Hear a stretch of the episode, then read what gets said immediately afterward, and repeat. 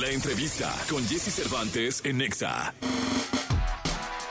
Está con nosotros y me da muchísimo gusto saludar a las 8 de la mañana con 28 minutos tiempo del centro del país, Claudia Sheinbaum, la doctora Claudia Sheinbaum, que está recorriendo México de un lado para otro. Eh, doctora Sheinbaum, gracias por tomar la llamada y qué gusto, qué gusto me da seguirte en las redes sociales y verte recorrer todo el país. Así es, muchas gracias Jessy, muy buenos días y a tu auditorio. Estoy contenta porque ya llevamos prácticamente ocho semanas recorriendo todo México y realmente ha sido una experiencia, diría yo, enriquecedora en muchos sentidos, no solamente de lo que está ocurriendo en el país políticamente, sino personalmente.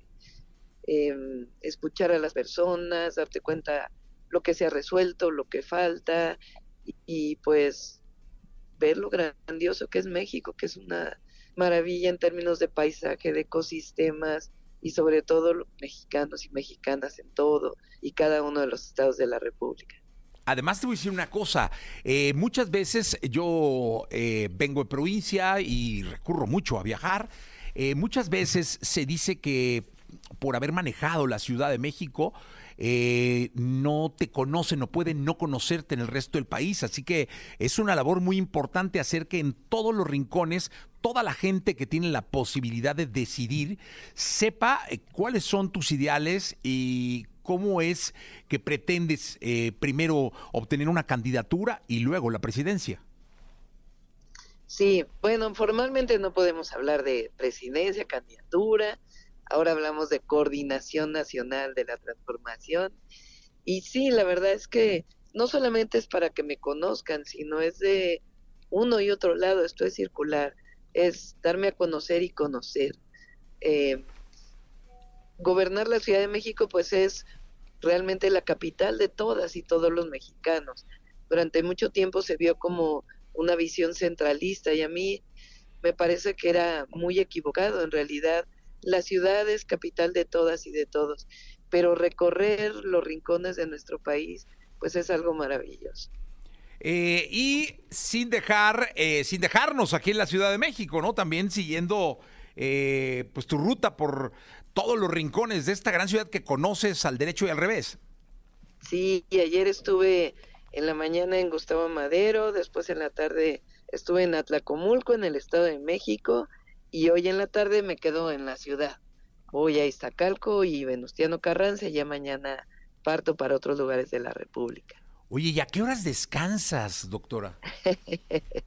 pues nos damos un ratito para descansar, sea en la noche o un rato en el avión, si es que voy en avión, eh, y también leyendo mucho, la verdad, porque eh, son momentos de mucha reflexión, de aprendizaje y en su momento de propuestas. ¿Qué estás leyendo ahora? Pues mira, estoy, fíjate, estoy leyendo un libro de Henry Kissinger que se llama, sí, que es sobre los liderazgos en el mundo. Habla sobre ocho liderazgos, está muy interesante. ¿Lo recomiendas? Lo recomiendo, aunque obviamente es un hombre que en muchos sentidos no estoy de acuerdo con él, pues es un hombre que conoció el mundo y que tiene una visión muy interesante de lo que para él significan los liderazgos. Oye, eh, hay, un, hay un Twitter que me llamó mucho la atención en donde eh, le explicas a la gente eh, por qué la economía moral debe continuar. ¿Podrías hacernos un pequeño resumen de este mensaje para que la gente de la radio se entere? Sí, por supuesto. A ver, el gobierno, los gobiernos que nos llamamos de la cuarta transformación, la diferencia que tenemos es que primero eh, es un combate a la corrupción en todos sentidos. Segundo, es una reorientación del presupuesto público. Antes se dedicaban muchísimos recursos a la burocracia, a los privilegios de los gobernantes, y ahora la mayor cantidad de recursos van o para grandes derechos que no son programas sociales, porque la pensión universal ya es un derecho, y también al mismo tiempo para obras públicas muy importantes que potencian la economía de nuestro país.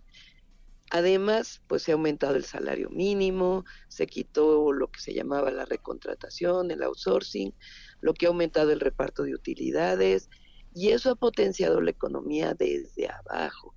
es decir, que todos y todas tengan acceso pues a mayor consumo, a mejores condiciones de vida, al bienestar.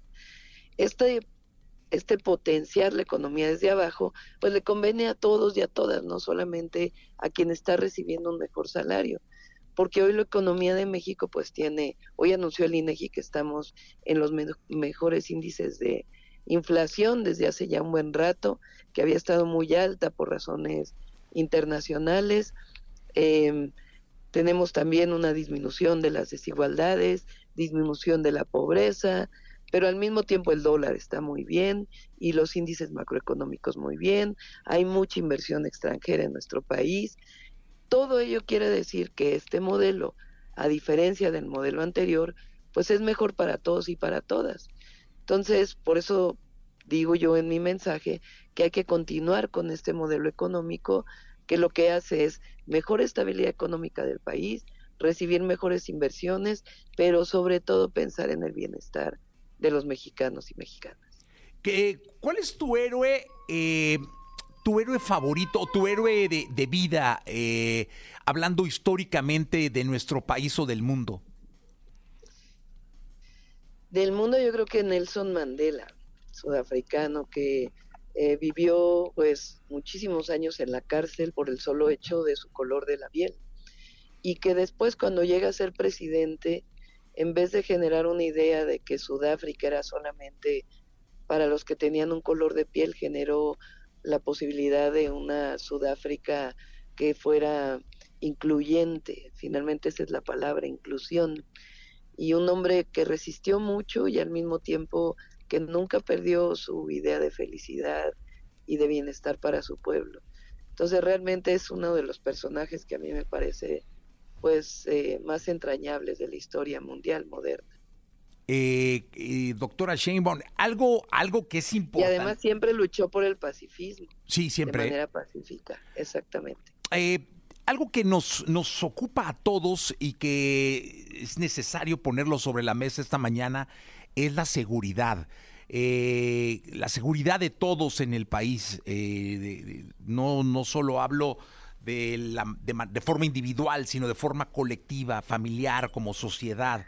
¿Qué opina eh, la doctora Sheinbaum de esto? Pues lo que puedo opinar fue lo que hicimos en la Ciudad de México. 2022 eh, fue el año donde menos homicidios hubo desde 1989. Y eso lo logramos con un muy buen equipo, pero además con una estrategia que atendió desde las causas, es decir, oportunidades a los jóvenes, acceso a derechos a las y los jóvenes, yo hice dos universidades, más preparatorias, un programa que se llama Jóvenes Unen al Barrio, donde a 3.000 jóvenes cada año que de alguna manera están vinculados con prácticas de violencia, los sacamos de la violencia y los incorporamos a cultura y deporte eh, y otros programas sociales que están vinculados principalmente a los jóvenes como pilares que son 300 centros comunitarios que dan educación, cultura y deporte de manera gratuita en toda la ciudad. Después más y mejor policía, mucha inteligencia y investigación para desarticular bandas delictivas, mucha relación entre la policía y la Fiscalía General de Justicia y también mucho apoyo que tenemos o que tuvimos siempre de la Guardia Nacional. Una estrategia integral que funcionó en la ciudad y que la idea pues es que funcione en grande. Em, se ha hecho mucho ahora porque la verdad también se critica que está muy mal el país en seguridad. Los homicidios se concentran en cinco entidades de la República y ha disminuido en muchas otras entidades de la República. Pero pues hay que dar un segundo impulso y lo hicimos en la ciudad, entonces pues tenemos la experiencia para poderlo hacer. Doctora, muchas gracias. Eh, no te quito más tiempo, sé que la agenda es apretada, pero quiero, quiero invitarte a que vengas al estudio, al programa, y podamos platicar aquí en persona y quizá eh, eh, platicar con alguien del público que pueda venir, o sea, hacer una conversación franca cuando tengas tiempo y se pueda, invitadaza. Claro que sí, Jessy. Te agradezco muchísimo y muchísimas gracias por la entrevista y gracias a todos los que nos escuchan. Muchas gracias. Es la doctora Claudia Sheinbaum eh, en vivo en esta mañana de radio. Son las 8.38. Eh, vamos con la hot song del día de hoy, Mac Towers.